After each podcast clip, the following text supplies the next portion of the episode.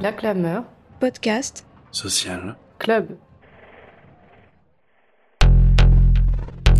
Ton peuple a été sali. Monsieur Dupont-Aignan. Respecte les valeurs de la République. Le bruit et l'odeur. Vous avez assez de cette bande de racailles. Refaire nation.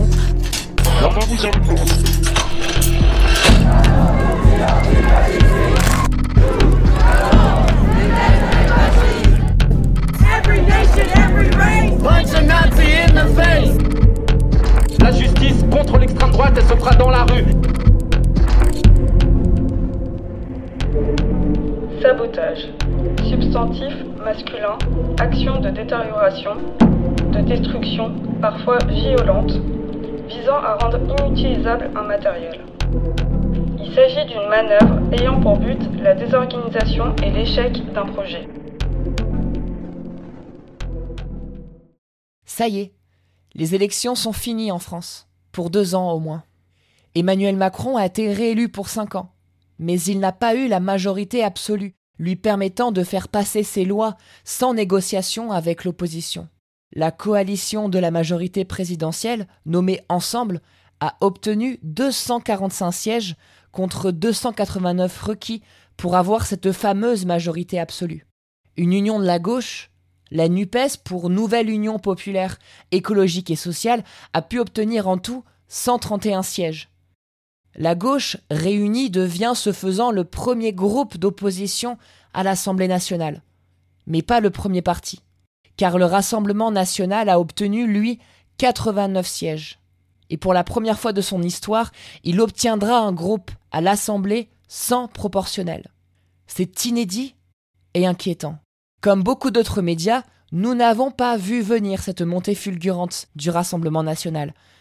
Alors, on se demande bien comment on peut analyser tout ça.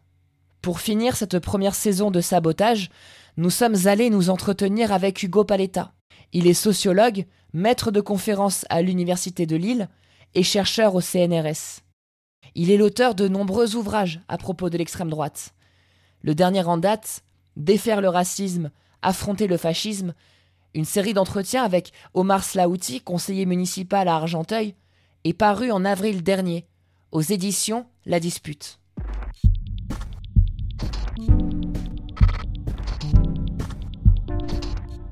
Hugo Paletta, dans un premier temps, comment peut-on expliquer le résultat de ces législatives, et en particulier l'arrivée de 89 députés d'extrême droite dans cette nouvelle Assemblée? Est-ce qu'on peut considérer qu'il y a une responsabilité de la majorité présidentielle, notamment de par sa position pendant la campagne, dans ce résultat inédit? Alors oui, euh, Juste pour revenir sur le, groupe qu'ils avaient eu en 1986, c'est un détail, mais ils avaient eu ce groupe uniquement parce que Mitterrand avait imposé l'élection à la, proportionnelle pour diviser la, droite euh, et l'extrême droite, affaiblir la droite, ce qui était une de ses stratégies dans les années euh, dans les années 80. Mais je dis ça parce que c'est effectivement historique et en réalité on, évoque souvent le précédent de 1986, mais en réalité il n'y a pas de précédent euh, sur ce mode de scrutin euh, de situation euh, passée dans lequel l'extrême droite serait parvenue à obtenir autant de députés.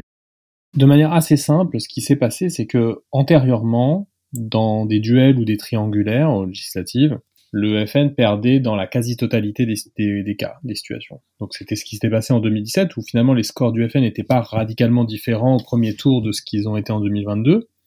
Mais au deuxième tour, ils avaient perdu quasiment tous leurs duels ou toutes les triangulaires dans lesquels ils étaient.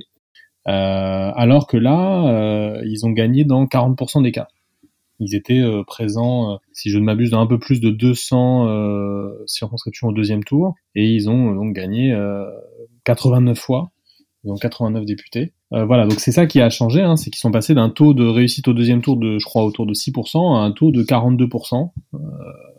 Voilà. Et donc, qu'est-ce qui, ce qui s'est joué, c'est pas tant l'élargissement, même s'il existe, de, de, de, de l'audience de, de l'extrême droite. Ça, on l'aurait vu au premier tour, et c'est pas vraiment, ça n'a pas vraiment été le cas finalement par rapport à 2017, un petit peu, euh, mais mais pas tant que ça. Ça peut pas expliquer le passage de 8 députés à 89 députés. Bon, euh, ce qui s'est passé, c'est dans l'entre-deux tours, ce qui s'est joué notamment du côté de l'électorat de droite, euh, que ce soit l'électorat LR qui, pour une bonne partie d'entre eux et d'entre elles, ont, se sont, euh, ont voté pour le RN au second tour, euh, notamment quand le RN était opposé à la gauche, à la NUPS en l'occurrence, la coalition de, gauche, et euh, du côté de l'électorat macroniste qui lui s'est massivement abstenu et globalement a voté, euh, quand il a été voté, a voté à peu près autant pour le, la NUPS que pour le, le, RN dans les cas de duel entre la NUPS et l'extrême droite. Euh, donc voilà, donc effectivement, ce, qui, ce qui se joue est plutôt ce qui se joue du côté de l'électorat de droite.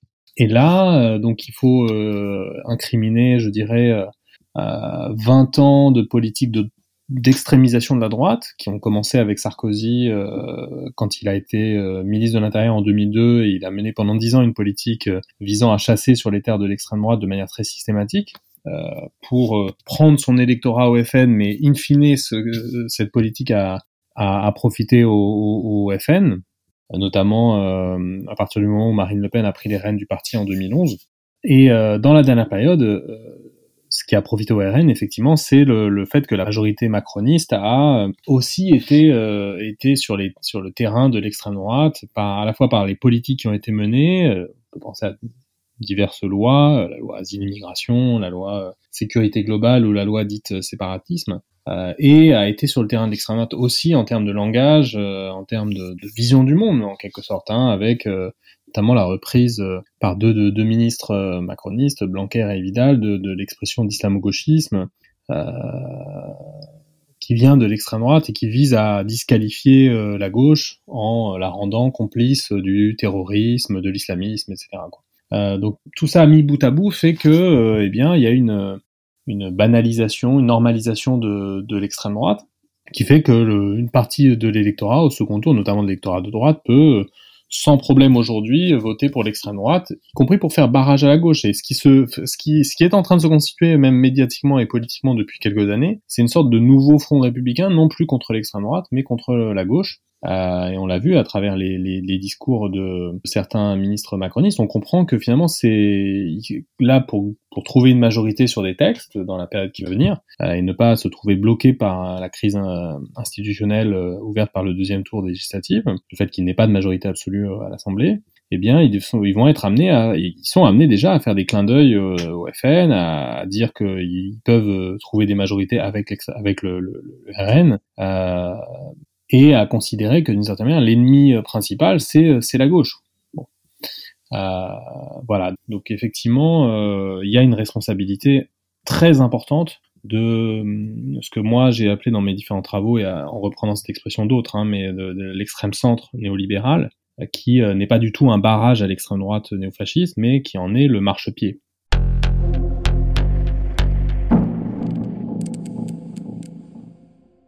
Comment peut-on expliquer la stratégie adoptée depuis au moins Nicolas Sarkozy qui est de gratter l'électorat de l'extrême droite sur ses propres terres? Pourquoi elle n'a pas vraiment fonctionné pour freiner la montée de l'extrême droite? Et enfin, est-ce qu'on n'assisterait pas à la fin du front républicain? Alors, du côté de Macron, c'était surtout, je pense, l'idée, à partir de 2017, d'aller euh, euh, essayer de, de, consolider son, assise en allant vers les électeurs qui avaient voté Fillon en 2017 et qui était un vote très conservateur, euh, très islamophobe, euh, disons déjà pas très loin de l'extrême droite. Euh. donc, euh, donc Macron, son pari en quelque sorte a été de dire il ne reste plus rien à ma gauche, je vais aller sur ma droite pour élargir mon, mon le, ma base sociale. Quoi. Et ça, ça a été un demi-succès, puisque de fait, il a été réélu en 2022, donc de, de son point de vue, c'est un succès, mais c'est un demi-succès au sens où non seulement l'extrême droite a progressé entre-temps, ce qui était prévisible, et un demi-succès aussi parce que, en fait, contrairement au pari sans doute et à l'hypothèse de Macron euh, quelques années, et même l'hypothèse qui aurait été sans doute la plus euh, euh, la, plus crédible il y a quelques mois, la gauche euh, est réapparue dans le tableau euh, politique en fait via le, le gros score de Jean-Luc Mélenchon à la présidentielle au premier tour, autour de 22%, et via la constitution de la NUPS qui a permis en fait à la gauche pas tellement de progresser en voix, mais de progresser en nombre d'élus de manière vraiment très nette. Donc, euh, donc en réalité, euh, Macron est réélu, mais c'est clairement un demi-succès puisque euh, il n'a pas de majorité absolue et il a deux fortes oppositions, une à, à l'extrême droite et une à gauche. Et en plus une gauche qui, qui est hégémonisée entre guillemets par la, plutôt la, la gauche de rupture, c'est celle qui qui qui est fondée sur des idées de le projet de rompre avec le, le, néolibéralisme, le productivisme, les mesures les plus autoritaires qui ont été prises ces dernières années, etc., etc. Après, Euh, sur le temps long, la stratégie consistant à aller sur les terres de, de l'extrême droite, et donc de tenir des discours euh, racistes, euh, xénophobes, ultra-sécuritaires, etc., peut fonctionner que parce qu'il y a un terrain pour ça, un, un terrain ou un terreau. Euh, et ce terreau, c'est le terreau d'une société qui est profondément structurée par le racisme sur des siècles, en réalité, et ça laisse des traces ça ne pourrait pas marcher euh, si, euh, si, vous étiez dans une société qui n'était pas aussi, euh, aussi profondément structurée par, le, par le racisme en fait. Quand on est affaibli politiquement, on va avoir tendance à lancer une polémique raciste dans, dans, le, dans le débat public, dans le débat médiatique, stratégie très courante, et en même temps, ça n'a des chances de marcher que parce que la société française un gros problème sur ces questions-là, euh, qui tient en partie à, euh, à la fois à la structuration historique de, de, très long terme et au fait que sur les 50 dernières années, le, la, question coloniale a été systématiquement euh, marginalisée et, elle n'a pas été prise au, sérieux, notamment à gauche en fait. La critique anti-coloniale et antiraciste a été très affaiblie par parce qu'il aurait dû être le camp politique, en tout cas le, camp politique qui aurait dû prendre en charge cette question-là a été faible ou voire a complètement trahi sur certains aspects. Bon voilà. Donc on se retrouve dans une situation où, euh, la droite peut user de cette corde régulièrement et avec des chances de succès parce que euh, dans la société française il y a, du répondant pour ça, ce type de politique euh, raciste, ultra sécuritaire, réactionnaire, etc.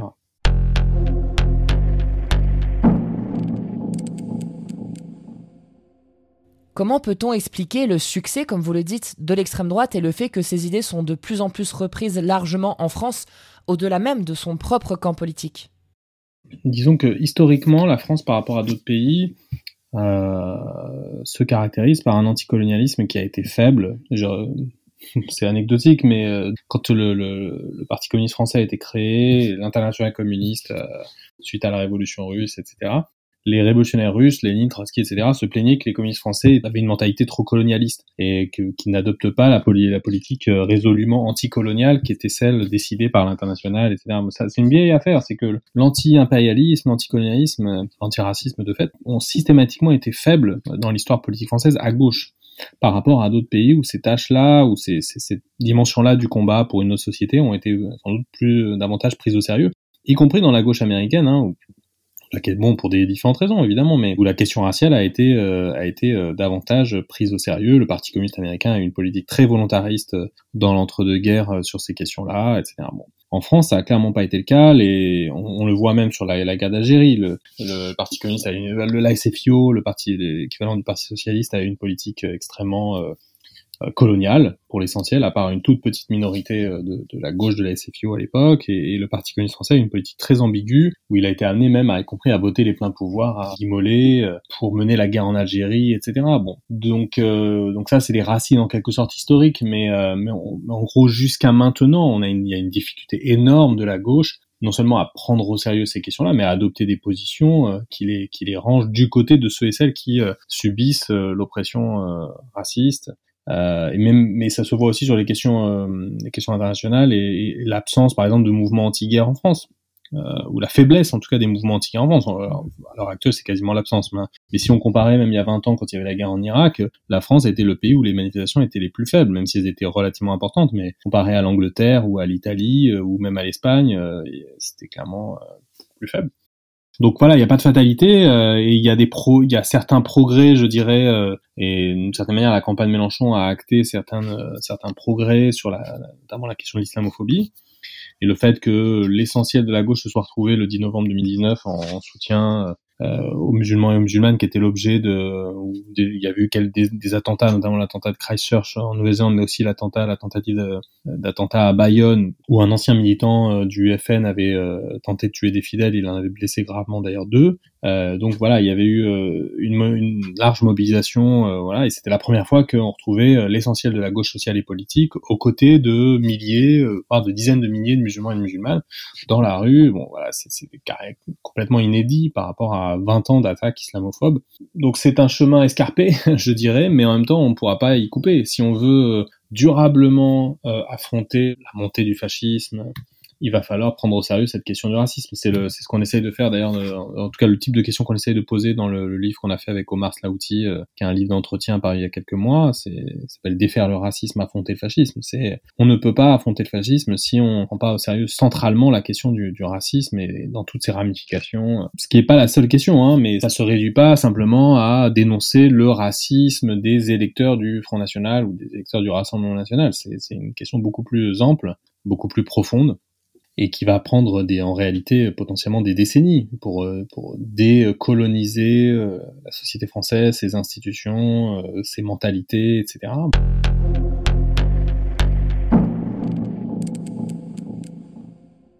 Quelle est la stratégie du Rassemblement national vis-à-vis de ce qu'un homme comme Éric Zemmour appelait l'union des droites et vis-à-vis du camp LR une grande partie du, des cadres en fait du RN actuel sont des gens qui viennent de Debout la France, c'est-à-dire Dupont-Aignan, qui est lui-même un, un, transfuge en de la droite traditionnelle française, de la droite gaulliste française. Marine Le Pen a, a affronté, ou en tout cas, oui, son manque de cadre en allant euh, du côté du mouvement de Dupont-Aignan, et par ailleurs aussi du côté de LR. Hein. Margani est un ancien ministre de Sarkozy. Bon, il n'y en a pas encore énormément, mais, euh, mais en réalité, le FN actuel est, est déjà une forme d'union des droites, quoi même si le discours global est toujours plus ou moins celui du ni droite ni gauche ou et de droite et de gauche, euh, mais sur à la sauce Marine Le Pen, quoi. Mais en réalité, euh, il n'y a pas de gens de gauche là-dedans. en réalité, les transfuges d'ailleurs de la gauche vers le FN sont, sont, sont très rares et il y en a très peu, ils sont très médiatisés. C'est la responsabilité des médias d'aller dans le sens de Marine Le Pen, de précisément de média, de surmédiatiser les les cas, les très rares cas de gens qui viennent de la gauche et qui rejoignent le, le, le RN. Mais globalement, le RN euh, attire, est, déjà en train d'attirer à lui, euh, et, et, je pense que ça va s'accentuer au fil des années à, mesure que, que justement LR est, complètement euh, écrasé entre la Macronie et le, le RN. Donc il va y avoir des défections du côté du, du côté du RN. Sa stratégie, c'était euh, en quelque sorte, j'ai sécurisé un bloc euh, électoral, euh, notamment dans les classes populaires de certaines régions et dans certaines fractions des classes populaires. Maintenant, il faut que j'élargisse mon électorat à des franges de, de l'électorat de la droite traditionnelle et donc se tourner vers les électeurs de Fillon. Quoi. Ils se sont en quelque sorte battu pour les 20% qu'avait fait Fillon en 2017. Et euh, les deux, en quelque sorte, aussi bien Macron et Le Pen, ont effectivement récupéré une partie de l'électorat de, de la droite traditionnelle. Si Pécresse s'est retrouvé aussi bas, en dessous de 5%, c'est que en fait son électorat est parti des deux côtés, quoi. Euh, et des gens qui auraient peut-être pu voter derrière Zemmour, hein, mais qui, euh, au vu de la, des rapports de force électoraux, se sont, euh, voilà, se sont euh, reportés sur, sur Marine Le Pen dans une logique de vote utile à droite, et dans l'occurrence à l'extrême droite.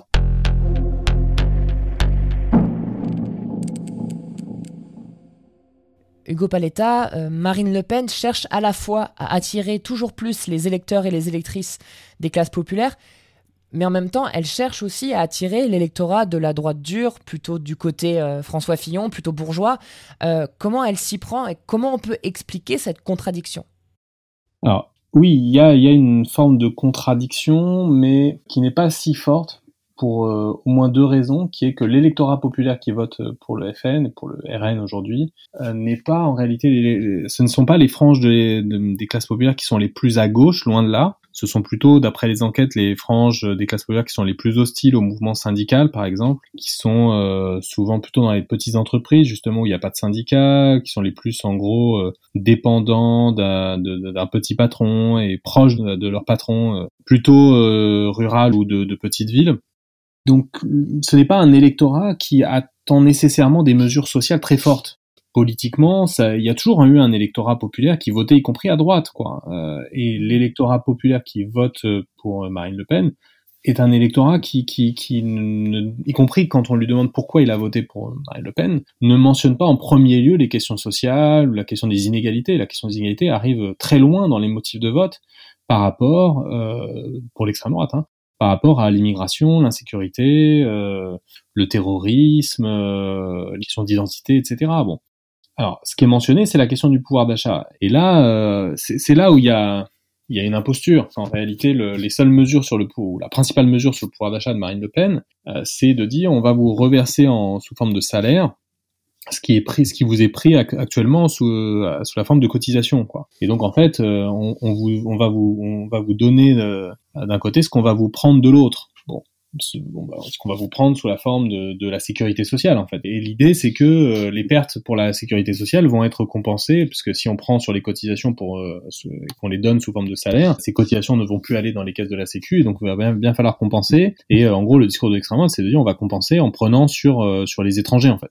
Euh, ce qui en fait euh, n'est pas crédible, euh, peu importe les, types d'estimation qu'on prend, ça, ne pourrait pas compenser. Et donc en vrai, en réalité, ça aboutirait assez nécessairement à la fin de la très rapidement de la sécurité sociale telle qu'on l'a connue ou telle qu'on la connaît encore aujourd'hui, même si elle a, elle a été fortement attaquée ces, ces dernières décennies.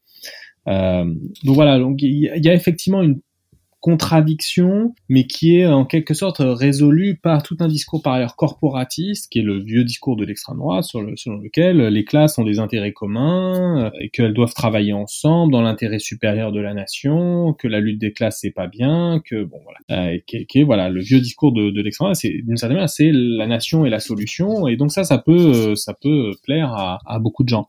Par ailleurs, le FN s'appuie sur le fait que dans les classes populaires, il y a, en tout cas dans pas mal, dans, des franges entières des classes populaires, on n'a pas, euh, ça c'est des sociologues des classes populaires qui nous l'ont euh, montré, hein, notamment euh, Olivier Schwartz et d'autres, qui ont montré que la conscience de classe, en quelque sorte, dans les, classes populaires, n'est pas nécessairement bipolaire, au sens de eux et nous, ceux d'en haut, ceux d'en bas. Elle est triangulaire. Elle est triangulaire au sens où il y a nous, les gens euh, modestes, les gens qui travaillent, euh, la France qui se lève tôt, euh, les gens qui travaillent dur, les gens honnêtes, les citoyens ordinaires, etc. Bon, donc il y a nous, il y a ceux d'en haut et il y a ceux en dessous de nous qui sont perçus comme menaçants, qui sont perçus aussi comme profitant du système, les assistés, et cette figure de l'assisté ou de ceux ou celles qui vivent des allocs, en quelque sorte, pour reprendre un discours euh, courant, euh, c'est une figure qui est, euh, qui est en grande partie racialisée.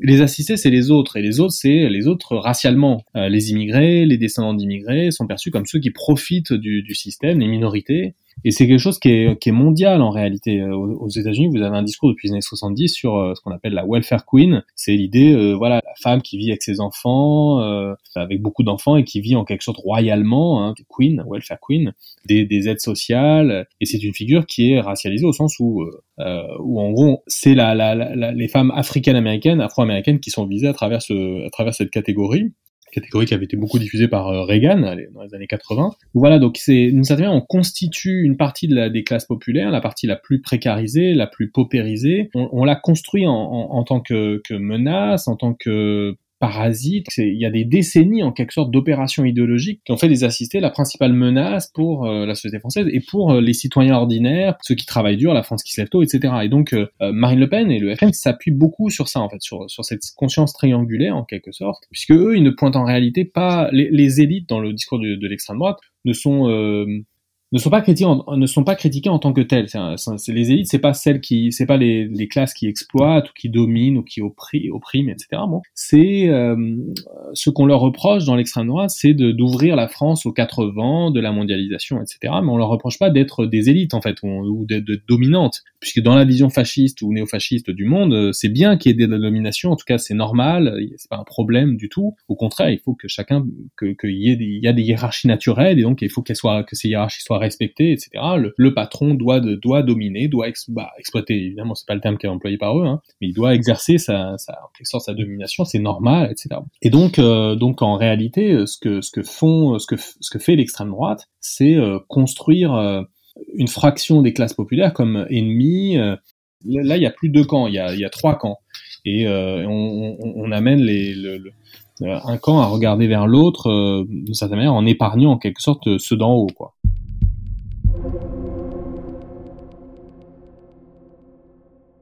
Donc on pourrait dire que le Rassemblement national arrive à convaincre une partie des classes populaires qui ne se reconnaissent pas dans ce qualificatif. Bah, disons que moi je suis pour qu'on critique l'assimilation du vote FN à un vote populaire pour deux raisons. D'abord parce que ça sous-estime l'ancrage de, de l'extrême droite, ça, en France comme à, à l'étranger, dans les classes moyennes et dans les classes supérieures, en tout cas dans certaines fractions des classes moyennes et certaines fractions des classes supérieures, qui peut être même très important. Les gens qui, par exemple, ont pris d'assaut le Capitole n'étaient pas des, pro, des prolétaires. Hein. Euh, pour une grande partie d'entre eux, ils avaient des bonnes positions sociales, etc. Le, le, les gens qui soutiennent Bolsonaro au Brésil sont plutôt les, les classes supérieures et les classes moyennes. Euh, les plus exaltés euh, partisans euh, de, de, de, Bolsonaro sont plutôt voilà des gens des, des classes moyennes qui ont peur de perdre leurs privilèges vis-à-vis de de, la classe travailleuse, etc.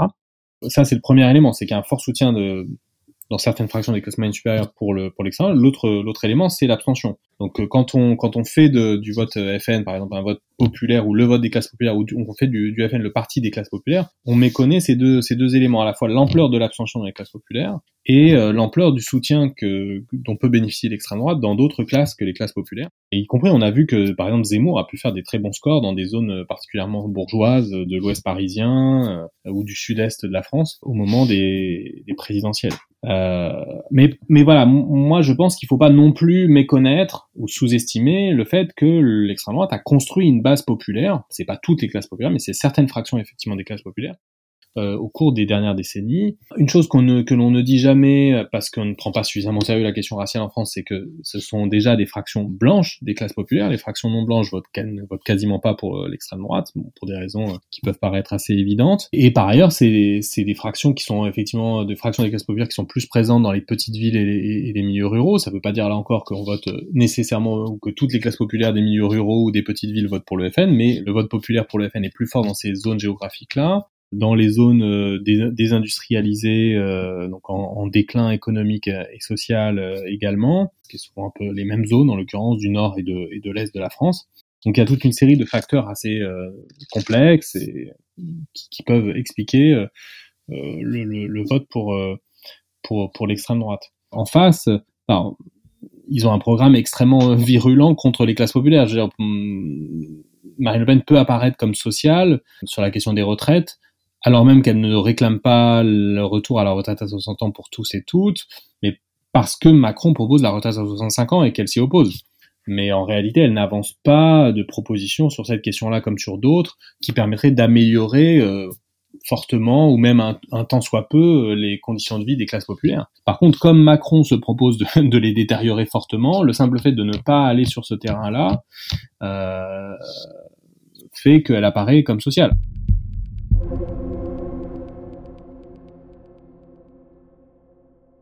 Comment la présence de 89 députés Rassemblement national euh, à l'Assemblée euh, va impacter les mobilisations sociales qui vont euh, venir sur les cinq prochaines années? Bah, Je suis pas sûr que pour les mobilisations sociales, ça change grand-chose qui est 89 députés FN, disons de manière immédiate. Euh, ce qui est certain, c'est que ça, ça va ouvrir une nouvelle étape de, de normalisation euh, de, du FN parce que ce qui leur manquait, c'était ça, c'était d'avoir des postes d'élus assez nombreux, montrer qu'ils sont euh, entre guillemets compétents ou qu'ils sont sérieux, etc. Alors à moins que justement ils apparaissent de manière systématique pas sérieux, euh, qui est plein de couacs, etc. Bon, ce qui est possible, hein. mais mais voilà, ils, c'est un élément très fort pour, pour la majorité de la population, pas forcément hyper politisé, de, de, de, normalisation. Bah, ils sont dans les institutions, c'est bien la preuve qu'ils sont euh, aussi légitimes que les autres, mais, euh, mais en gros, qu'ils ne sont pas particulièrement euh, dangereux, contrairement à ce qu'on a pu dire pendant tant d'années, etc. Bon, voilà, ça va, ça va encore un peu plus les, les, les banaliser, ça c'est évident. Après, les, les, les, défis pour la gauche, ils sont extrêmement nombreux. Je pourrais pas les énumérer tous, hein, mais il euh, y en a un qui me vient là tout de suite par rapport à ce qu'on s'est dit, c'est que, je vais le dire sous forme de question, c'est comment ne pas laisser au, à l'extrême droite, au RN, ces franges des classes populaires qui votent euh, RN et qui, euh, pour une partie d'entre elles, votent régulièrement pour le RN, au sens où ils, ne transigent pas beaucoup, ils ne passent pas d'un vote d'un vote à un autre, ils votent systématiquement pour le FN à chaque élection. Je parle pas, j'insiste, hein, de toutes les classes populaires, loin de là. Hein les électeurs du FN sont très stables dans leur vote. Comment s'adresser à cet électorat sans aller euh, sur le terrain politique du RN. C'est-à-dire comment on fait pour euh, s'adresser à eux sans, euh, sans manger son chapeau, sans reprendre des propositions du RN, parce que c'est la tentation depuis des décennies qui a en réalité abouti à une, un échec absolu, qui est à chaque fois de la part de gens de gauche ou de droite, qui est on va parler aux électeurs du FN, mais en fait on va leur parler, on va parler le langage du FN, et en réalité c'est le Jean-Marie Le Pen le disait, hein, c'est les gens finissent par préférer l'original à la copie. Et donc ça il faut pas le faire, ça c'est évident. euh, donc voilà, donc il y a, y a une bataille politique, culturelle en quelque sorte à mener qui va prendre euh, voilà, sans doute des décennies. Et, et je pense qu'il faut s'adresser à, à, ces fractions des classes populaires en, se disant aussi qu'il y, y, a tous ceux et toutes celles qui, qui arrivent en quelque sorte, euh, qui ont, qui sont jeunes en fait, qui ont 15, 20 ans, 25 ans, et qui ne sont pas forcément, euh, pour le coup, enquistés sur un vote d'extrême droite et à qui il faut réussir à s'adresser, mais pas en reprenant telle ou telle euh, proposition du FN ou élément de langage, etc. Après, il y a, je pense que dans le succès du FN, il y a, y a, y a un, un, élément important, c'est c'est la crise de la gauche, c'est la crise de, de, de l'alternative, et on ne parviendra pas à faire reculer durablement le FN uniquement par des manifestations, par exemple anti-FN. C'est important qu'il y ait des manifestations contre l'extrême droite, qu'il y ait une activité contre les, spécifiquement contre l'extrême droite, donc antifasciste, qu'il y ait un décryptage antifasciste qui soit fait, euh, des, des, arguments du FN, euh, des, une réfutation de leurs propositions, etc. Bon, c'est très important. C'est ce que fait d'ailleurs le mouvement syndical en partie, euh, qui montre l'imposture sociale des propositions du FN, etc. Il faut le faire avec sans doute même plus de constance et essayer de donner plus de visibilité à ça, à ça mais mais ça ne suffira pas. Il faut une proposition politique alternative. Il faut qu'il y ait euh, une force hégémonique ou à, prétention ou à vocation hégémonique qui émerge à gauche. Bon, et c'est ça la force en quelque sorte de Mélenchon sur les dernières années, c'est que par rapport à d'autres, il a, euh, il a eu cette visée hégémonique, quoi contre-hégémonique, euh, en tout cas cette visée qui est pas simplement de résistance.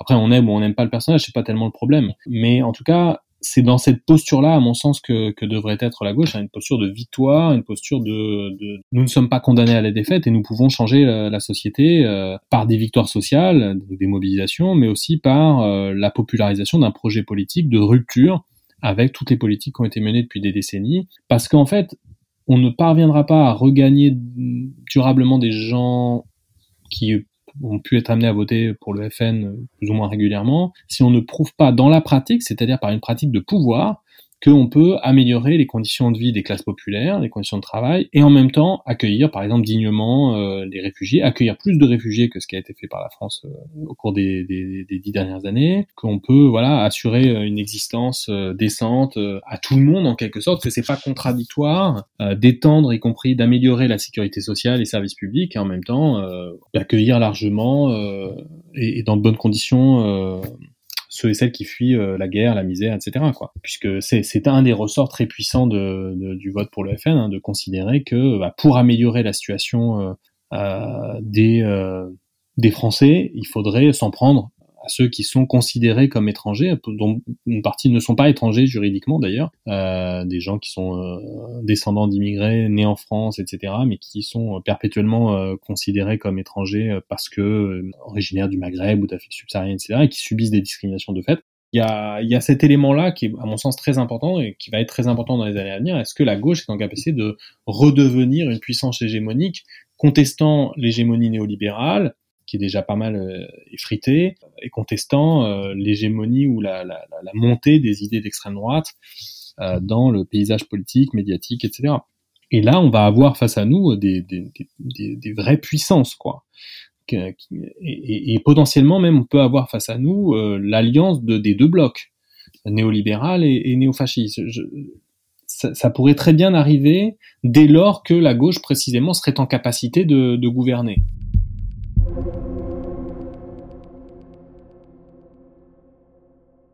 Est-ce que l'alternative à gauche dont vous parlez depuis tout à l'heure, elle pourrait être incarnée par la NUPES, par exemple?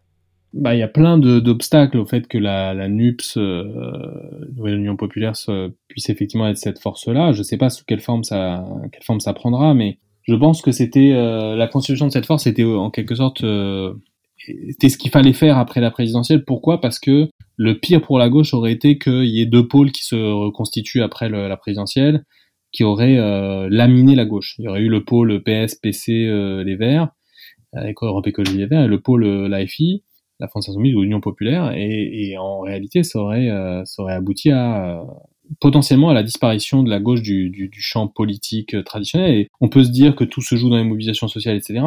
Il y a beaucoup de choses qui se jouent dans les mobilisations sociales, mais le, le fait que la gauche disparaisse et la gauche dans, dans un sens un tout un temps soit peu exigeant du terme, c'est-à-dire gauche de rupture, gauche de transformation, etc le fait que la gauche disparaisse du champ politique n'est jamais une bonne nouvelle. Euh, alors est-ce que la nouvelle Union populaire peut jouer ce rôle? Jusqu'à un certain point sans doute. Et euh, je pense qu'on pourrait avoir des surprises parce que les attaques de la droite et de l'extrême droite vont être tellement, euh, tellement.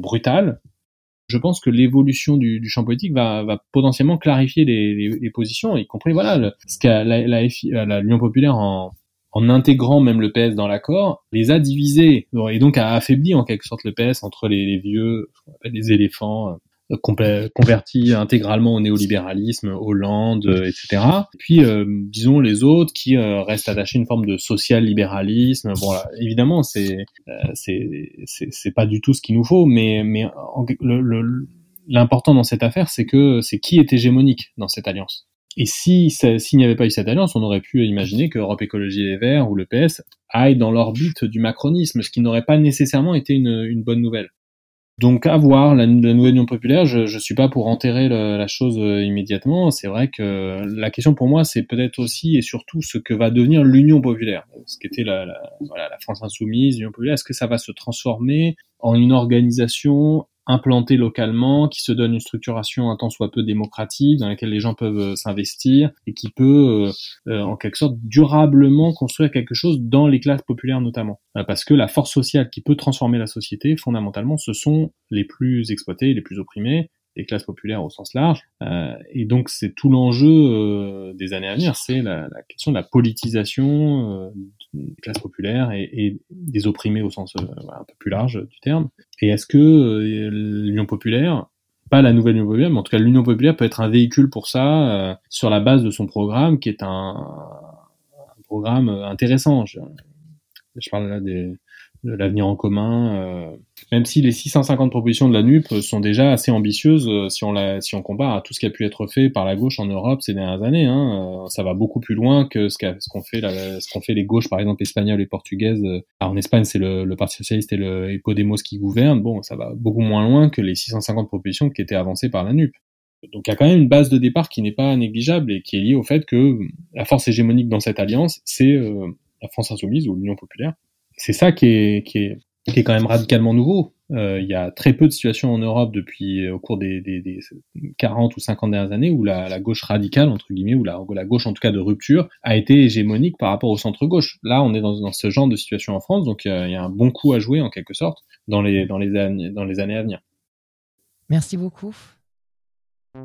Sabotage prend une petite pause pour cet été. Une pause nécessaire car on va avoir du pain sur la planche. On revient dès septembre pour continuer à suivre l'actualité et l'activité de l'extrême droite française, la décrypter grâce aux faits pour mieux la combattre. Ce podcast a été produit par l'Acclameur Podcast Social Club avec à l'écriture Louise Billan, à la réalisation Sarah Baquet, à la coordination éditoriale Pauline Moskowski-Wargli, à la production Priska Rakotomanga, au montage et au mixage, Jordan Beraba. Marie-Lou HV en a assuré l'habillage musical. Pour ne rien rater du prochain épisode, abonnez-vous à ce flux sur votre plateforme d'écoute préférée et suivez-nous sur nos réseaux sociaux. On vous souhaite un très bel été et on se dit à très vite.